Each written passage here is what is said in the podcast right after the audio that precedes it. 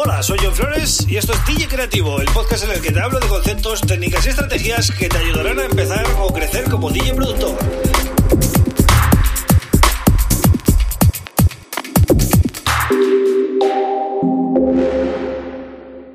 Hola, bienvenido, bienvenida a DJ Creativo. Mi nombre es John Flores y este es el episodio número 186 del podcast. Y estamos solo a 14 de llegar al 200 eh, es una cifra bastante importante, ¿no? Para mí, porque no pensaba que este podcast, eh, bueno, podía tener tanto recorrido y además hacerlo diario, ¿no? De lunes a viernes, que la verdad que cuesta, cuesta hacerlo.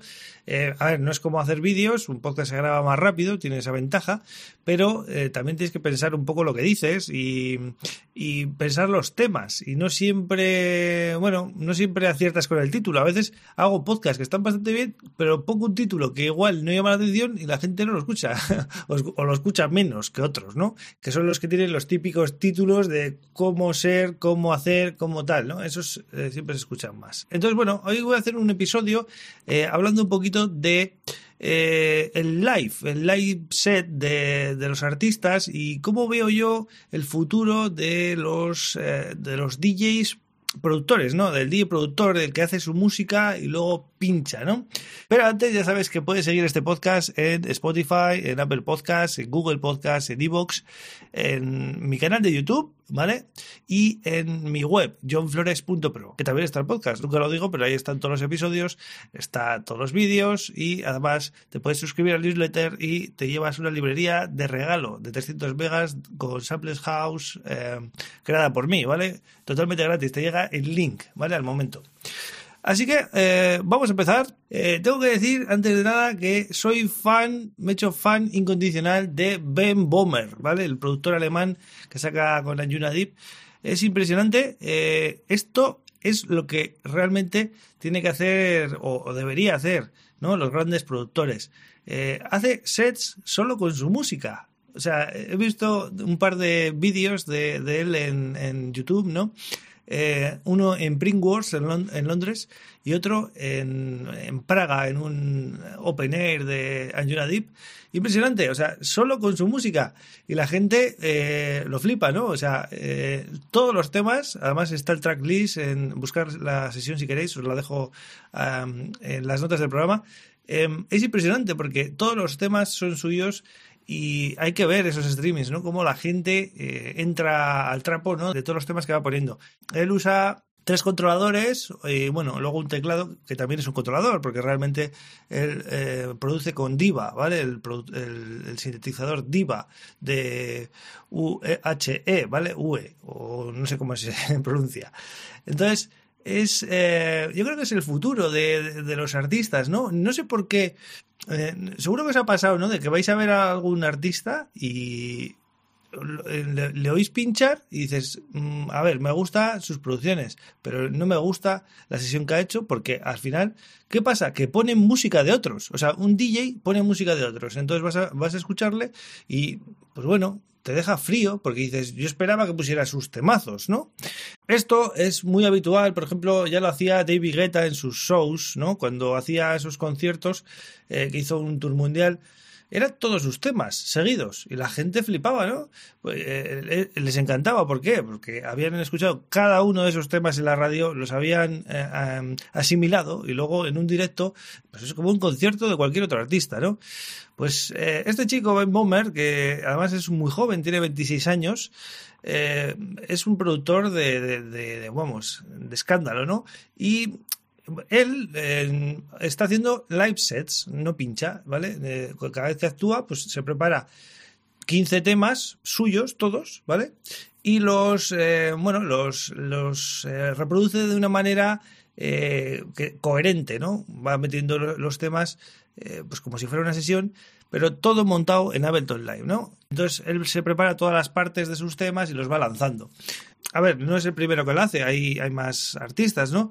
Pero sí que es verdad que eh, hay pocos que lo hacen y los que lo hacen son muy buenos. Por ejemplo, eh, Rodríguez Jr., Stefan Botzin, este tipo de artistas son eh, una pasada, ¿no? Entonces, por ejemplo, si vamos al house, este tipo de artistas que están destacando, ¿no? Como Clapton, como David Penn, eh, etcétera, deberían quizás crearse sus sets de hora y media, dos horas, solo con su música, ¿no? Con sus temas.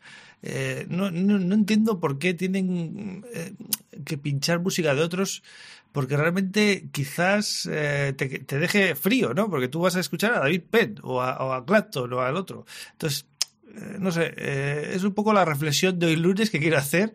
A ver qué os parece esto de, de bueno, de los live sets, de los artistas que crean eh, su música y que la ofrecen como si fuera un concierto, ¿no? En, en, modo live, ¿vale? Con el, con el Ableton Live. Pero también se podría hacer con CDJs de Pioneer, es decir, tú te preparas un playlist con tus temas e incluso te preparas eh, partes eh, especiales que quieras lanzar, adicionales, ¿no?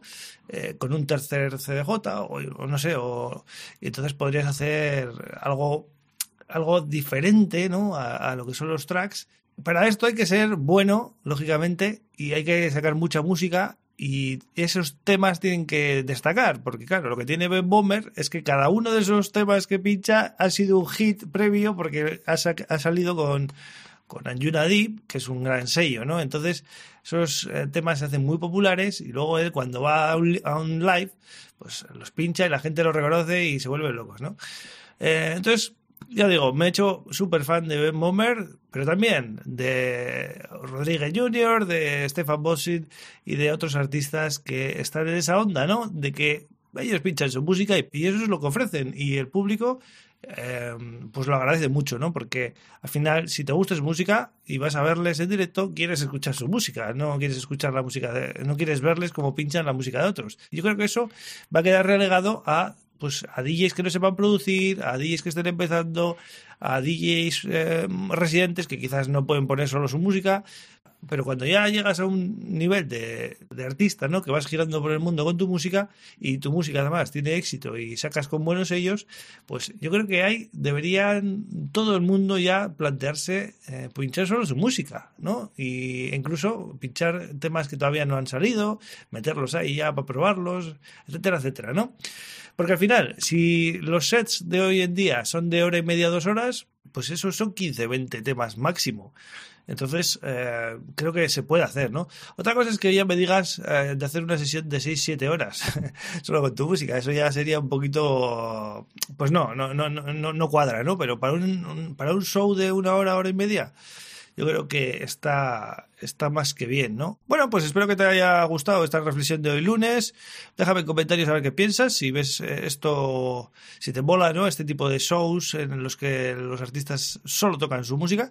Y nada, eh, ya sabes que aquí sigo hasta el viernes, quedan cuatro episodios esta semana que además va a coincidir con Nochebuena, Navidad y tal, pero tranquilos porque grabaré los episodios previamente.